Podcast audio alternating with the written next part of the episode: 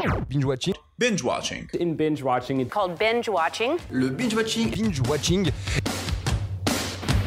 Quand on dit, on raconte pas sa vie. T'aimes bien les omelettes Tiens, je te casse les œufs. Écoutez Thérèse, je n'aime pas dire du mal des gens, mais effectivement elle est gentille.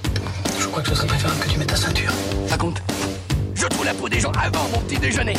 Et action Bonjour à tous et à tous, on se retrouve dans un nouvel épisode de Binge Watching, le podcast qui revient sur les sorties de la semaine. Sortez vos popcorn, bonsoir. Film 1 c'est le film que tout le monde attendait cette année. Le Joker, personnage mythique de l'univers DC Comics que je considère comme l'un des meilleurs super méchants. Dans ce film, on voit le Joker avant Joker. L'histoire se passe dans les années 80 et on suit la vie d'Arthur Fleck, un homme lambda de la société dans lequel on vit. Il fait partie de ceux qui sont exclus, laissés sur le côté, jugés et mal aimés. Le comique raté qu'est Arthur Fleck va avoir tendance à flancher du très mauvais côté. Le Joker, magnifiquement interprété par Joaquin Phoenix, est à voir et à revoir, rien que pour analyser tous les aspects psychologiques du personnage. Ce comique raté refoulé de la société perd au fur et à mesure de son identité. Faible mentalement, il n'essaye de faire que le bien, mais personne ne le considère tel qu'il est. Que ce soit les gens dans la rue ou la haute société, comme le présentateur de talk show joué par le sobre Monsieur De Niro, il va donc naturellement se sentir pousser des ailes lorsqu'il est pris pour un symbole par tout un peuple qui n'a que les points pour parler. La beauté des plans et les couleurs sombres et macabres de ce film rend la performance de Joaquin Phoenix encore plus belle.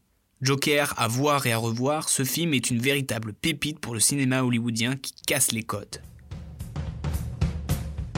Film 2 Papicha de Mounia Medour. Après avoir été dans les années 80, allons dans les années 90 à Alger pour suivre la vie de Nejima, une étudiante qui vit dans une cité universitaire avec pour ambition de devenir styliste. Habituée à faire le mur avec sa meilleure amie pour vendre ses vêtements en boîte de nuit, la situation du pays est très instable et où liberté n'est plus qu'un mot. Nejma décide donc de se battre à sa manière en organisant un défilé de mode malgré les interdits. Papicha ou Jolie fille en français est inspiré de faits tragiquement réels, peint avec rudesse et réalité le prix de la liberté qu'ont dû payer ces femmes. Le personnage de Nejma interprété par Lena Koudry est très beau car malgré le climat, cela ne l'empêche pas de rêver et ne perd presque jamais espoir. Elle aime son pays et ne veut pas partir. Elle veut créer, apporter de la beauté, même si elle sait le danger qu'elle encourt. Les parties pris de la réalisation sont très intéressantes, notamment une scène d'un meurtre. Bon, je vais pas vous dire qui, pour pas spoil, mais en gros, coup de feu en arrière-plan suivi d'un long plan sourd qui plonge la salle dans un silence irrespirable. Papicha est un drame fort à aller voir. Film 3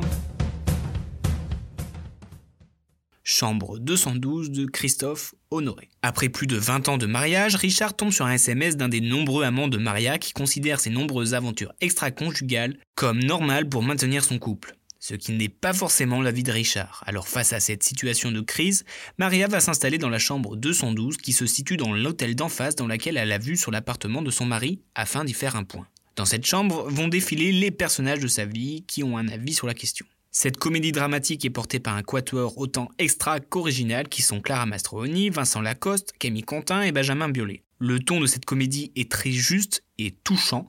Le thème de l'amour et de la tromperie est abordé de façon très originale, tout comme le fonctionnement de ce film. C'est presque un huis clos et la mise en scène est exquise. Très dynamique et les dialogues sont très fins, énoncés par des acteurs au jeu tout aussi sobre. La chambre 212 est à visiter sans attendre. Film 4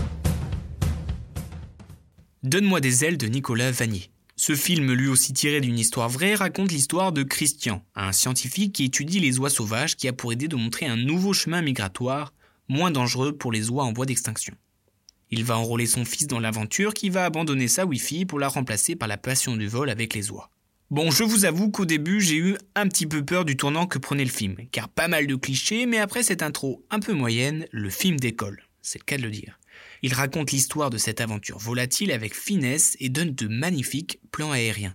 L'histoire est touchante et explore la relation père-fils avec tendresse. Je voudrais saluer la performance de Jean-Paul Rouve qui apporte une touche de tendresse et d'humour au film. À mon avis, il a un fort impact sur la réussite du film. Donne-moi des ailes est une belle aventure à aller vivre.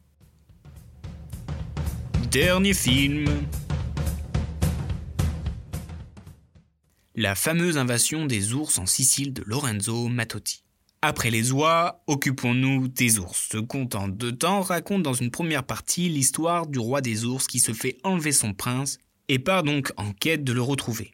Sur son chemin, plusieurs épreuves lui sont concoctées et dans une seconde partie sur la cohabitation ours-humain dans le royaume. Adapté du conte de Dino Buzzati, le graphisme de ce film d'animation est magnifique avec des couleurs flamboyantes et chaleureuses, accompagné d'une bande originale qui va de pair. Ce conte datant de 1945 n'a rien de plus actuel. Porté par un discours sur l'acceptation des autres, le pouvoir ou encore la relation père-fils, on se laisse facilement porter par cette pépite. La fameuse invasion des ours en Sicile est un joli spectacle familial. C'est l'heure du Pour ce qui est du classement, c'était pas facile du tout. C'était du haut level cette semaine. J'aimerais tellement que toutes les semaines soient comme ça. Donc en cinquième position, je mettrais Donne-moi des ailes, juste pour l'intro un petit peu maladroite, mais qui reste quand même un, un bon film. En quatrième viendrait la fameuse invasion des ours en Sicile, qui est une très bonne surprise, je m'attendais pas à ça. Sur la troisième marche du podium, Papicha. Puis en deuxième position, je mettrai Chambre 212, qui est pour moi la surprise de la semaine, car je ne m'attendais pas du tout, euh, contrairement au premier. On se demande ce que c'est. Car le, film est vraiment très original dans la, manière euh, dont c'est filmé et tout ça. Je vous le conseille vraiment. Et tout en haut, je mets bien évidemment, et sans grande surprise, le Joker, qui est le film sensation de l'année. Merci de m'avoir écouté et on se retrouve pour un nouvel épisode la semaine prochaine avec notamment le nouveau Dolan ou encore une guerre entre Angry Bird et Sean le mouton. Enfin, je crois. Je respecte ton avis, mais en tout cas, c'est pas le mien, donc c'est pas le bon. Tu vois ce que je veux dire